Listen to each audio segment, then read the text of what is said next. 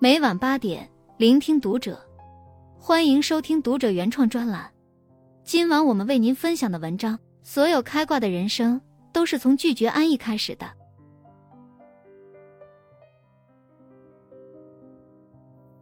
袁隆平常说：“我不在家，就在试验田；不在试验田，就在去试验田的路上。”我是搞应用科学的，只有实干苦干。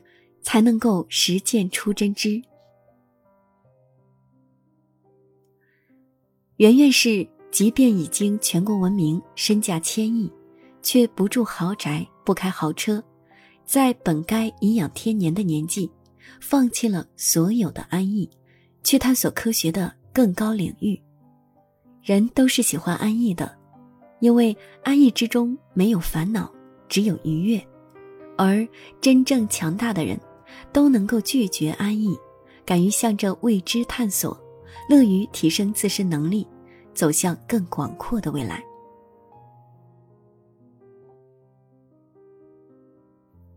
安逸会慢慢毁掉一个人，安逸就是一个人最熟悉、最舒服的状态。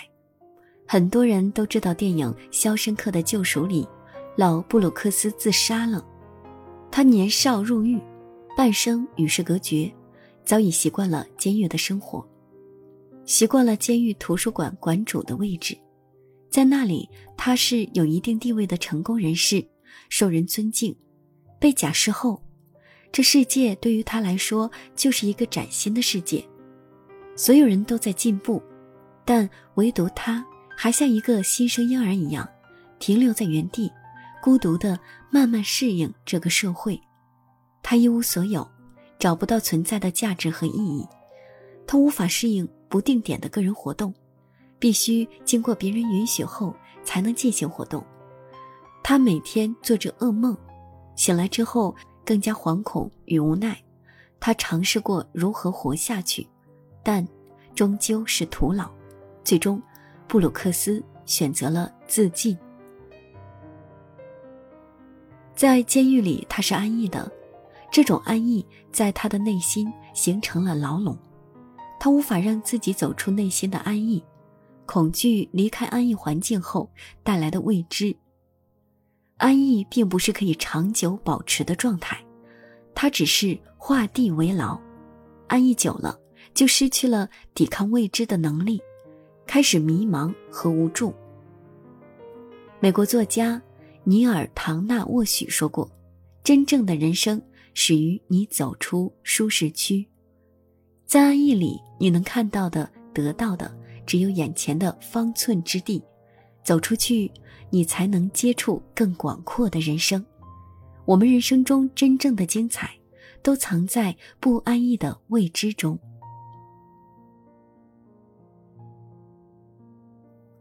厉害的人都拒绝安逸。有这样一个实验。先把青蛙放入冷水中，然后缓慢加热。青蛙会因为开始时水温舒适而在水中悠然自得，当后来无法忍受高温时，青蛙已经无力跳出来了，最后只能被煮死在热水中。我们又何尝不像青蛙一样，在安逸时沉溺其中，变得懒惰和松散；当意外来临时，才发现已经失去了应对的能力。所以，要敬畏你身处的安逸，不放松应对意外的准备，才能真正的强大。在第七十七届威尼斯电影节上，出现了一匹黑马，她是宋丹丹的继女赵婷，凭借导演的《无依之地》，获得金狮奖的最佳影片。她是第一位斩获此奖项的中国女导演，第六位获此殊荣的中国导演。他身上很容易被打上“星二代”的标签，不过他一直不断的突破自己，想要通过自己的努力，通过自己的作品，摆脱掉这些标签的束缚。十四岁时，他远去伦敦读书，自己为自己选择学校，随心所欲的去感受自己想要的各种体验。他在纽约当酒吧服务员，在洛杉矶。踏着滑板去上学，在南达科他州的松岭印第安人保留地拍电影，在荒山野岭里找演员。他甚至在所有同学都忙着拍电影的时候，又跑去一个没人去的地方，去思考，去挑战。他说：“我只是不想舒服，我不太确定是什么激励着我。他能够取得这么巨大的成就，是因为放弃了安逸的环境，选择未知。”选择挑战，不断成长，不断突破。不想安逸的活着，是所有变数的开始。当你开始行动，走出安逸，你会发现，天很大，世界很美，生活很精彩，你的可能很多。爱因斯坦曾说：“我从来不把安逸和享乐看作是生活目的本身。弱者才偏安一隅。”强者都乘风破浪，离开安逸才能成就自己。我们都知道卧薪尝胆的故事。吴王夫差率兵击败越国，越王勾践被押送到吴国做奴隶。勾践忍辱负重伺候吴王三年后，夫差送他回越国。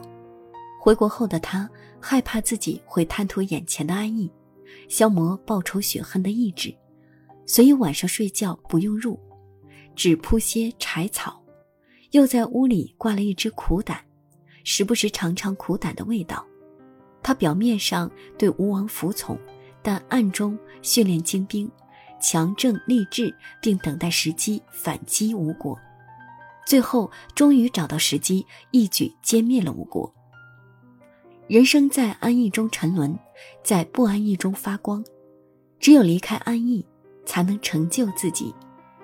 一位朋友家里很穷，父母都是出苦力的，住的是建了三十多年的老房子。高考落榜后，他到了一家橱柜厂，从打杂开始做了两年，升到了技术员，薪水也从八百涨到了七千。就在所有人都以为他会这么安逸平稳的继续生活时，他选择了辞职。辞职后，他用攒下的钱开了家做橱柜的小店。刚开始没有订单，他就向所有的亲戚朋友推销。听说谁家在装修，立刻就过去介绍自己的橱柜，早出晚归。周围的人对他充满了质疑和轻蔑，他还是固执的忙碌着，慢慢的接到了一些小订单，凭借品质和服务一点点积累，生意越来越大。后来开了公司，办了工厂，年利润达到了一百多万。所有的安逸都是限制，选择走出安逸，勇敢面对挑战，才能看到更多的精彩，收获更多的可能。管仲说：“厌安阵毒，不可怀也。安逸就像毒药，限制着我们的目光，阻止着我们的脚步，放大着我们的不安，让我们在已知的世界画地为牢，对未知的世界惴惴不安。所以，让我们拒绝安逸，走出安逸，直面我们所未知的世界，在挑战中强化自己。”在积累中成就自己，毕竟，我们的世界无垠广阔。关注读者，感恩遇见。